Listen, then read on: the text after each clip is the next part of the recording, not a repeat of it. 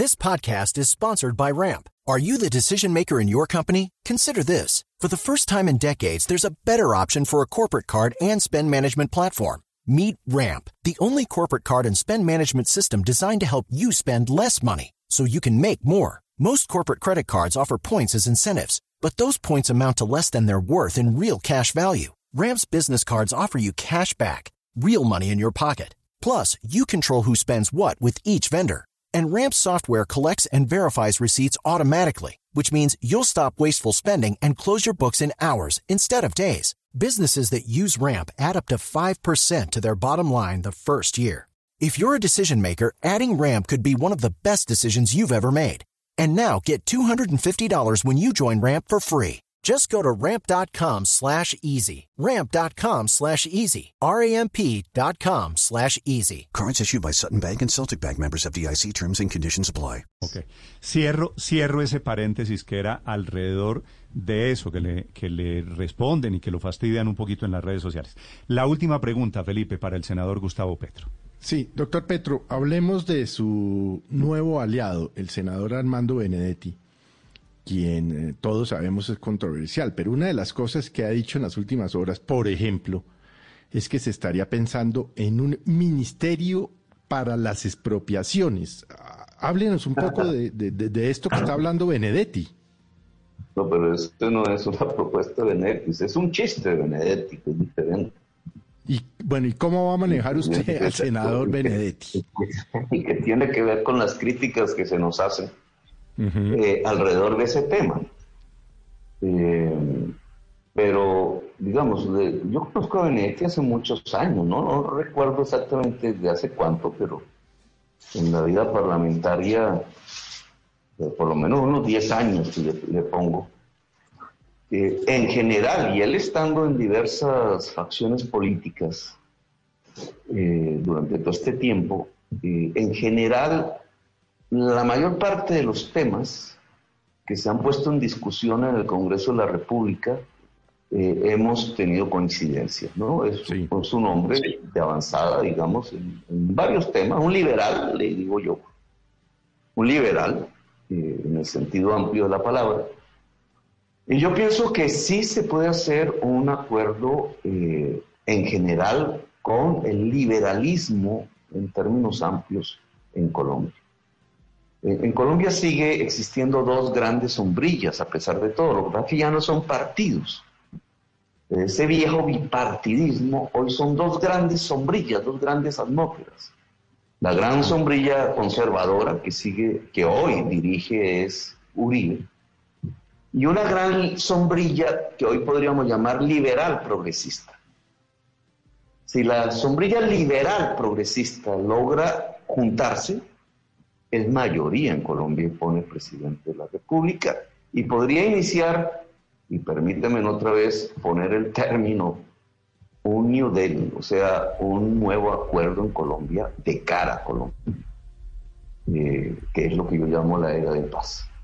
En esa gran sombrilla liberal eh, progresista obviamente hay una gran diversidad, pero si me preguntan por personas como el senador Lara o como el senador Temístocles Ortega o como el senador Roy o como el senador Benedetti, en Cámara podríamos hablar de muchos otros, si fuera del Congreso muchísimas otras personas, diría, eh, todas esas personas pertenecen a algo que podríamos denominar como la gran sombrilla liberal progresista de Colombia, que sí se decide a juntarse, a pesar de su diversidad, podría ser la nueva gran mayoría histórica, el pacto histórico que podría poner a Colombia en otros rieles, los de la paz, los de la producción, los de la profundización de la democracia y los de la justicia social.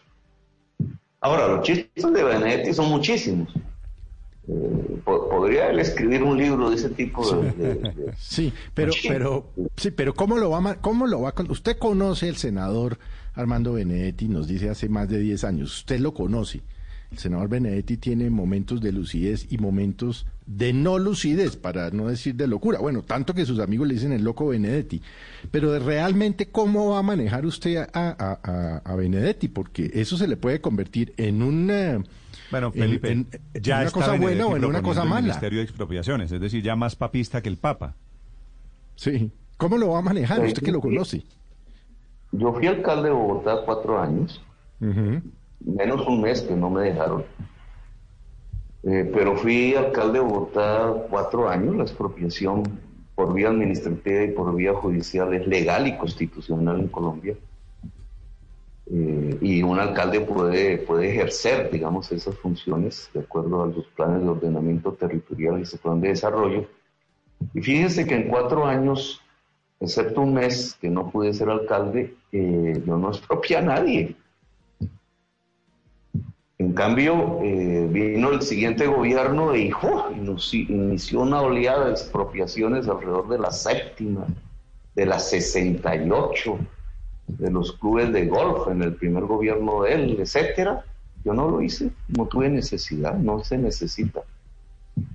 Eh, la, expropiación no es necesariamente un instrumento, hay otras vías, cuando se quiere hacer una carretera, cuando se quiere hacer una calle o ampliar una avenida, como era lo que querían hacer en la séptima, eh, nosotros hicimos otras, voy a poner un ejemplo, el, Transmicable que llaman, que yo lo llamé fue eh, Transmetro, en Ciudad Bolívar, pues claro, al poner esas pilonas inmensas donde se sostiene el cable, pues ahí abajo pues habían casas.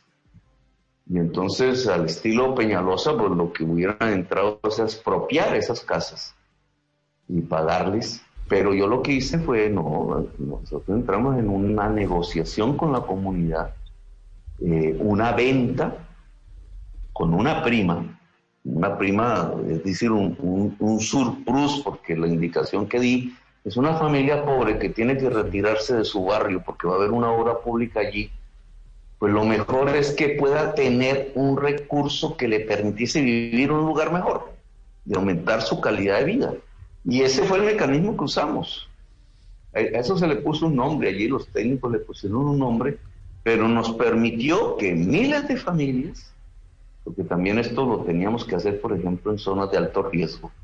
Cinco mil familias salieron de zonas de alto riesgo en la ciudad de Bogotá, en pendientes y en otros lugares, zonas de inundación, etcétera, y nunca usamos el mecanismo de la expropiación, porque el mecanismo que propusimos fue más eficaz fue voluntario y permitió que miles de familias pudieran elevar su nivel de vida sin que se convirtieran en un obstáculo judicial o algo por el estilo para obras públicas. Así que esa experiencia de Bogotá eh, que viví, pues es la que la, es mi marca. Comparen el volumen de expropiaciones hecho entre Petro y el volumen de expropiaciones hecho por Peñalosa, año gobierno siguiente, y se darán cuenta de una enorme sorpresa. Mm. En el gobierno Petro, cero pesos. En el gobierno Peñalosa es inmensísimo. Lucky Land Casino asking people what's the weirdest place you've gotten lucky. Lucky? In line at the deli, I guess. Aha, in my dentist's office. More than once, actually. Do I have to say? Yes, you do. In the car before my kids' PTA meeting. Really? Yes. Excuse me, what's the weirdest place you've gotten lucky? I never win and tell. Well, there you have it. You can get lucky anywhere playing at LuckyLandSlots.com. Play for free right now. Are you feeling lucky? No purchase necessary. Void where prohibited by law. 18 plus. Terms and conditions apply. See website for details.